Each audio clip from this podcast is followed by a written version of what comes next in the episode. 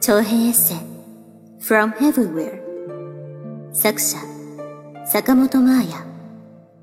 朗読初恋日語教学部レモン。それではお楽しみください。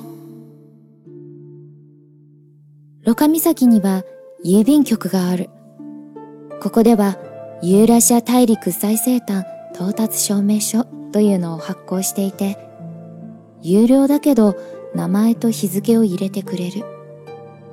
私もマーヤ坂本と書いてもらって購入した。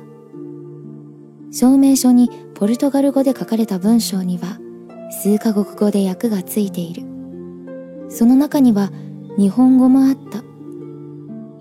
ポルトガル国シンドラにあるロカ岬に到達されたことを証明します。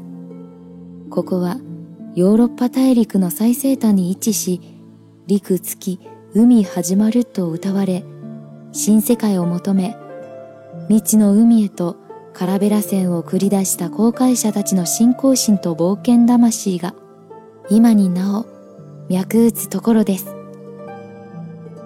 ユーラシア大陸の西の端っこからこんにちは。ロカ岬。この絵はがきにある風景と同じものが今目の前に広がっています。旅に出てもう1ヶ月が経ったけれど、本当に随分遠くまで来たもんだと、ここで改めて実感したような気がします。岬から見渡す風景は、ただただ水平線ばかり。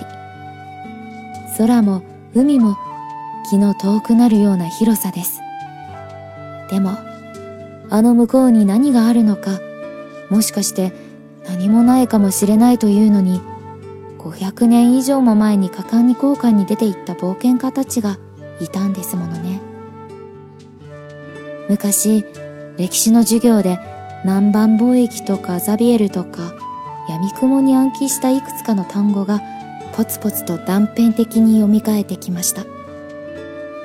テストでポルトガルって書いて丸をもらっても、のくらい遠い国なのか全然ピンときてなかったけど、ここから日本まで船でたどり着いたんだな。遠くへ行くと、人は誰かに手紙を書きたくなるようです。岬のカフェからあなたを含めて5人にハガキを書きました。旅に出なければあなたにこんなにたくさん手紙を書いたりする機会はなかったでしょうね旅は残りあと10日になりましたポルトガルロカ岬にて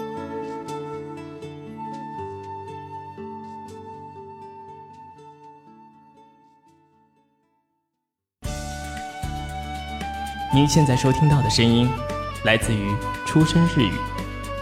想了解更多日本资讯，学习日语知识，欢迎关注“出生日语”。初恋にちこ日本語との初恋。